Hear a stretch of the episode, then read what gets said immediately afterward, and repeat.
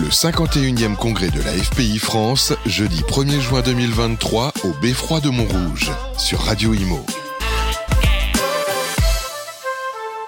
Bonjour, bienvenue à tous. On se retrouve en direct du Beffroi de Montrouge pour le 51e congrès de la FPI, Fédération de la promotion immobilière, ici à Montrouge et nous accueillons Jacques Herman. Bonjour Jacques. Bonjour, ça Directeur général du groupe Altarea.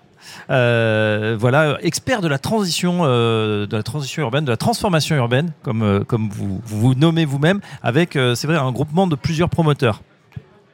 Oui, en fait, la transformation urbaine, parce que ce dans quoi nous excellons, c'est travailler à l'échelle de la ville ou d'un quartier de ville, et non pas à l'échelle d'un immeuble. Voilà. Et donc, nos plus grandes réussites, c'est par exemple ici, Cœur de Ville, ici les Moulineaux, c'est quand on nous confie un gros projet de 100 000 m2 sur 3 hectares en pleine ville de reconfiguration. Et on y fait du logement, du bureau, euh, des restaurants, des commerces, des cinémas, de la géothermie, des forêts urbaines. Et finalement, on crée un quartier, on crée une, une vie de quartier et, c'est là que tous les métiers du groupe se combinent pour donner le meilleur d'eux-mêmes. Mais on fait aussi des immeubles. D'accord. Bah oui, il faut des immeubles bien sûr au sein de, ces îlots, de ces quartiers. D'ailleurs, on a l'impression que aujourd'hui, pour remporter auprès des voilà des, grands décideurs euh, bah, ces nouveaux quartiers, il faut avoir cette vision d'ensemble, c'est avoir cette concertation avec les habitants, faire de la co-construction et avoir vraiment un projet. Euh, bon, en passant bien sûr par le, toute la gamme bas carbone, euh, environnement friendly, etc. Mais on a l'impression qu'il faut aujourd'hui cette vision à amener directement aux décideurs. Il faut de la vision, il faut de la concertation, il faut un consensus local, politique, citoyen, ce qui n'est euh, pas toujours facile à faire. Il faut aussi maîtriser un grand nombre de métiers. Voilà. Euh, il y a plein de promoteurs qui, ici, qui savent faire du logement, savoir faire cette combinaison, cette espèce d'assemblage, comme on dit dans les vignobles, c'est beaucoup plus difficile. nous, on vient du métier du commerce. Donc on sait faire euh, des pieds d'immeubles, des quartiers de commerce, des restaurants, euh, des, hôtels, des cinémas, etc. C'est notre, notre ADN.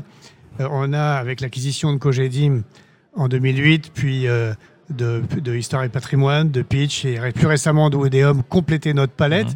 On complète aussi notre palette en apprenant à faire des data centers, du photovoltaïque, plein de, de, la logistique, plein de nouveaux métiers euh, qu'on a ajouté ces derniers mois, ces dernières années à notre, notre palette. Et donc finalement, on sait à peu près tout faire dans la transformation de la ville. Et, c'est notre passion. Voilà. C'est alors évidemment, euh, ça ne nous est pas toujours donné euh, cette occasion puisque c'est un peu le travail des aménageurs. et, c'est assez rare de pouvoir maîtriser en tant que privé un très grand foncier et d'y proposer une solution pour, pour la ville, une solution de quartier alors euh, évidemment, ça se fait souvent avec les aménageurs qui savent qu'on euh, est un peu différent parce qu'on sait faire ça. Une solution d'ensemble, c'est vrai qu'il faut avoir la capacité, les moyens. Euh, vous êtes aujourd'hui le, deuxième producteur de, logements euh, avec 10-12 000 réalisations par an et pourtant, eh ben, vous êtes au cœur du sujet. Aujourd'hui, on sent que cette promotion immobilière, elle est grippée pour tout un tas de raisons. la faute au financement depuis un an, le robinet du crédit pour, les, pour les investisseurs et pour les particuliers, voilà, c'est plus ou moins tari. Comment vous voyez cette situation, Jacques Arman alors attention parce qu'il y, a, plusieurs niveaux de crise. D'abord la vraie crise sociétale, très dangereuse pour euh, la société avec un grand S, c'est la crise du logement dans son ensemble. Que ce soit le logement existant ou le logement neuf, que ce soit le social, que ce soit l'intermédiaire, etc. Toutes les catégories, tout le système est grippé. Et donc euh, certains politiques euh, veulent faire croire qu'il y a juste une crise de la promotion immobilière et que c'est presque le problème des promoteurs. C'est pas ça. La France a un problème avec le fait de loger les Français. Il y a beaucoup, beaucoup de monde qui est en attente, qui sont des listes d'attente pour trouver un logement. Il y a des gens qui font 40 km entre leur logement et, leur travail. Il y a des gens qui restent chez leurs parents, d'autres qui restent avec leurs conjoints dont ils ont divorcé. On a une vraie crise du logement. Il manque énormément de logements en France. Ça, c'est la vraie crise. À l'intérieur de cette vraie crise que personne ne doit dénier, d'ailleurs que de moins en moins de gens dénient, et vous l'avez vu dans, dans la presse ces derniers temps, il y a euh, effectivement euh, une crise de la promotion du logement neuf hein, qui, est, incontestable et qui elle-même est la combinaison de trois composantes une crise de l'offre, mhm. une crise des coûts et une crise de la demande. La crise de l'offre remonte à plutôt 2019. c'est pas assez de permis, trop peu de terrain, ça va pas s'arranger avec la zéro artificialisation. Des terrains trop chers, trop, trop de spéculation, trop de concurrence entre nous tous pour acheter des terrains un peu trop chers. Oui. Et, Donc un et qui puis des réticences fortes des maires, pour des raisons plutôt légitimes, mais qu'il faut absolument qu'on traite, à délivrer des permis de construire, à construire. Donc ça, c'est la crise de l'offre. Euh, et c'est un vrai problème euh, par rapport à ce que je disais tout à l'heure sur l'insuffisance du stock de logements. S'il n'y a pas assez de stock et qu'on n'arrive pas à produire, ça fait un double problème qui, qui s'aggrave. Après, il y a la crise des, coûts. On a subi euh, euh, successivement, on l'a dit, la spéculation euh, foncière sur le prix des fonciers, la très forte hausse des coûts de construction avec la pandémie, le dérèglement de la chaîne logistique mondiale, puis la guerre en Ukraine, la crise de l'énergie. Et c'est le moment qu'on qu'on a choisi, entre guillemets, pour mettre en vigueur la RE 2020 qui coûte en gros 7% de plus. Oui. Vous combinez tout, vous combinez tout euh, des terrains qui flambent, euh, en partie à cause de nous, euh, des coûts de construction qui explosent à la suite de la pandémie, de la guerre en Ukraine et des normes rehaussées. Et vous avez ce qu'on a aujourd'hui, euh, euh, un coût du logement qui est trop cher. J'oubliais un truc majeur. On nous force à vendre les logements sociaux, dans le cadre des VFA sociales, à très forte perte, et on doit répercuter cette perte sur le prix du logement libre. Ça, ça s'appelle un impôt déguisé, Mmh. dont personne ne parle, euh, mais qui vient renchérir encore. Ça veut dire que vous perdez de l'argent sur les on perd logements beaucoup d'argent sur les logements sociaux qu'on vend à des oligopoles de bailleurs sociaux qui s'entendent sur les prix avec la connivence des maires. Voilà, c'est des mots assez forts que j'assume un par un. Et ça, c'est un vrai problème parce que tant qu'il y avait des taux d'intérêt à 1%, qu'on avait du pricing power, qu'on pouvait augmenter les prix tout en trouvant des clients, tout se passait bien, il y avait une espèce Ouais. de, de, de- de tranquillité générale, etc. C'est plus le cas. Les clients n'ont plus les moyens d'acheter, que ce soit des accédants, des investisseurs euh, privés, des institutionnels qui ont disparu, et même des bailleurs sociaux dont les coûts de financement ont rehaussé. Donc le problème du- des prix de vente, qui sont pas loin des prix de revient, puisqu'on fait très peu de marge dans Mhm. ce métier, surtout en ce moment, est devenu majeur. L'une de ces sources cachées, dont personne ne parle, c'est le fait qu'on vende les logements sociaux à perte. Voilà. Euh, D'accord. Et puis, crise alors de maintenant, donc on en vient au troisième problème, qui est le problème de la demande. Elle est complètement en panne. On a de gros problèmes pour vendre euh, nos logements. On les vend lentement. On doit faire des offres, euh, des aides à la vente, euh, des petites baisses de prix, notamment sur les grands appartements, T4, T5, etc. Alors qu'on a déjà pas beaucoup de marge. Donc les, les marges de manœuvre sont très limitées. Et ces, ces problèmes de demande, ils sont liés à une désolvabilisation générale de tous nos acheteurs. On l'a dit, accès au crédit, taux Mhm. d'usure, taux d'effort, euh, pas d'incitation euh, fiscale euh, si euh, on continue à faire disparaître le, Pinel, renchérissement de- des coûts de financement des institutionnels et des bailleurs sociaux. Et donc finalement, c'est une équation extrêmement complexe où l'offre est insuffisante, les coûts de revient sont trop élevés et la demande n'est plus là. Et nous, nous sommes des industriels. On ne peut fabriquer que ce qu'on est sûr de vendre avec une petite marge. Si on n'arrive pas à vendre ou si on arrive à vendre sans marge, euh, on va ralentir notre production et on va donc aggraver le problème de ce pays qui est l'insuffisance de logement pour les Français.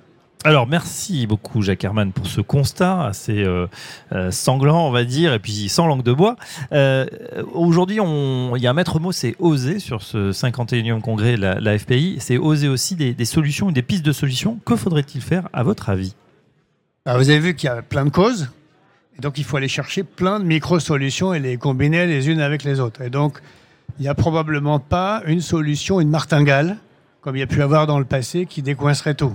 Voilà. Il faut euh, Ce agir ne sera pas un grand plan euh, Pinel Plus ou... Si, il faut faire une série de plans et il faut un plan d'urgence, parce que là, la situation est une situation de crise euh, extrêmement, euh, extrêmement forte.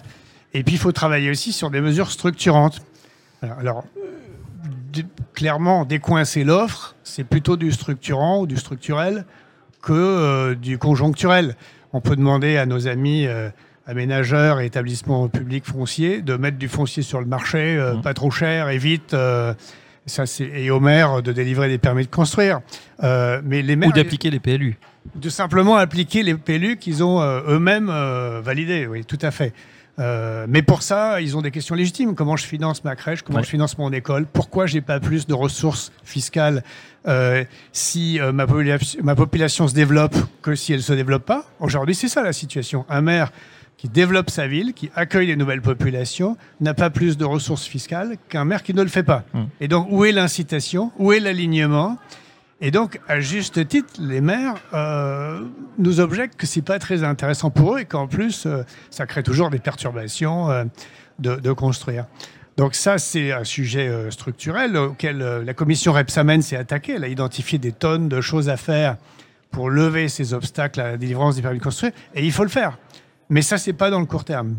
Après, sur les coûts, on a besoin de foncier pas cher, enfin de foncier à des prix raisonnables. Oui. Il faudrait qu'on arrive à plus monter au cocotier les uns sur les autres, à acheter les terrains de plus en plus cher, mais ça c'est difficile, on n'a pas la solution.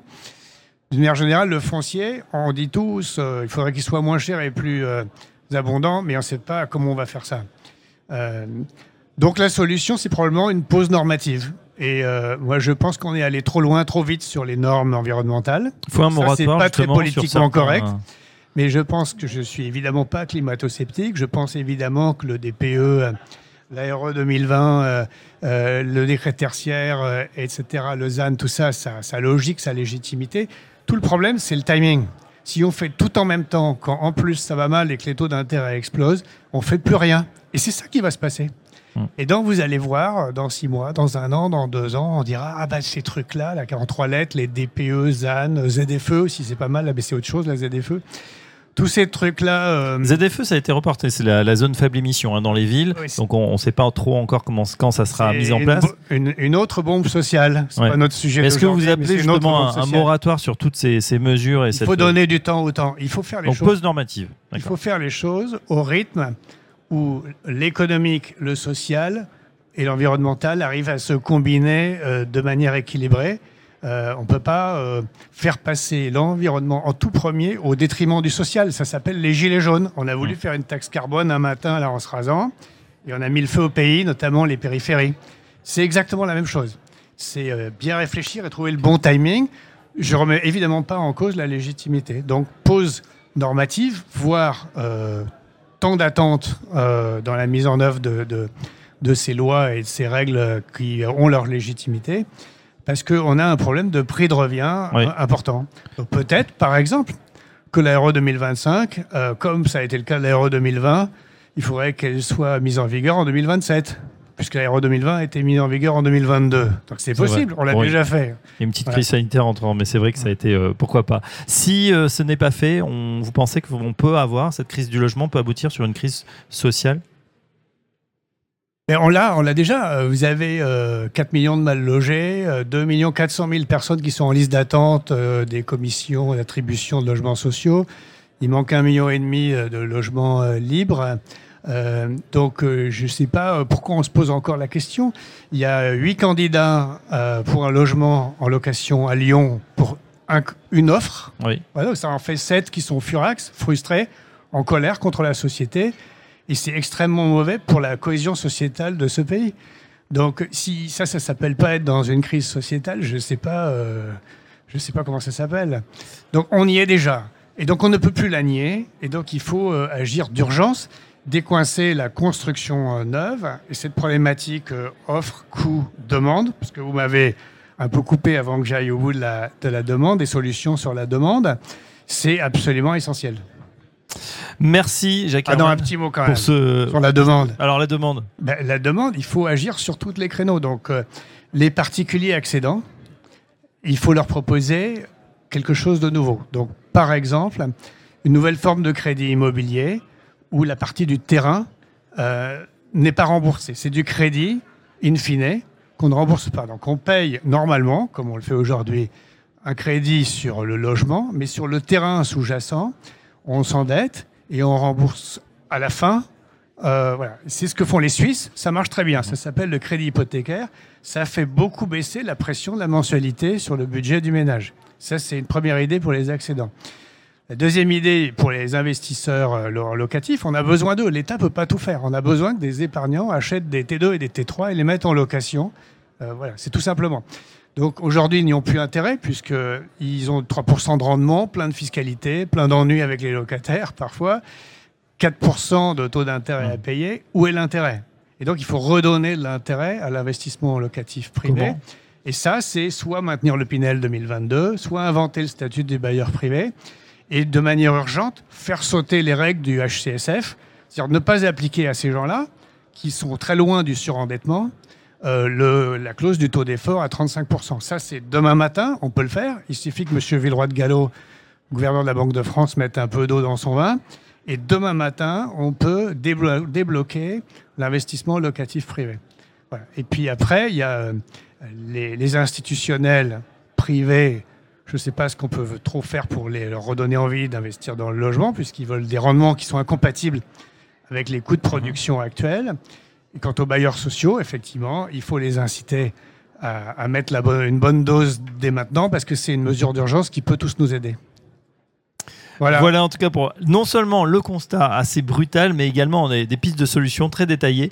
On verra si euh, ben voilà. Il y en a d'autres, mais d'autres en parlent. Alors je pense euh, on en Pascal parle, Boulanger a une très bonne idée, qui est de reprendre la mesure de M. Balladur et M. Charette sur l'exonération des droits de succession pendant une durée très limitée pour susciter un courant d'achat et purger le stock que nous avons tous fait. sur les bras. Voilà. À bientôt. Voilà, en tout cas, les solutions existent. Merci Jacques Herman. Je rappelle que vous êtes directeur général du groupe Altaria. À bientôt sur Radio Imo. Au revoir. Le 51e congrès de la FPI France, jeudi 1er juin 2023 au Beffroi de Montrouge, sur Radio Imo.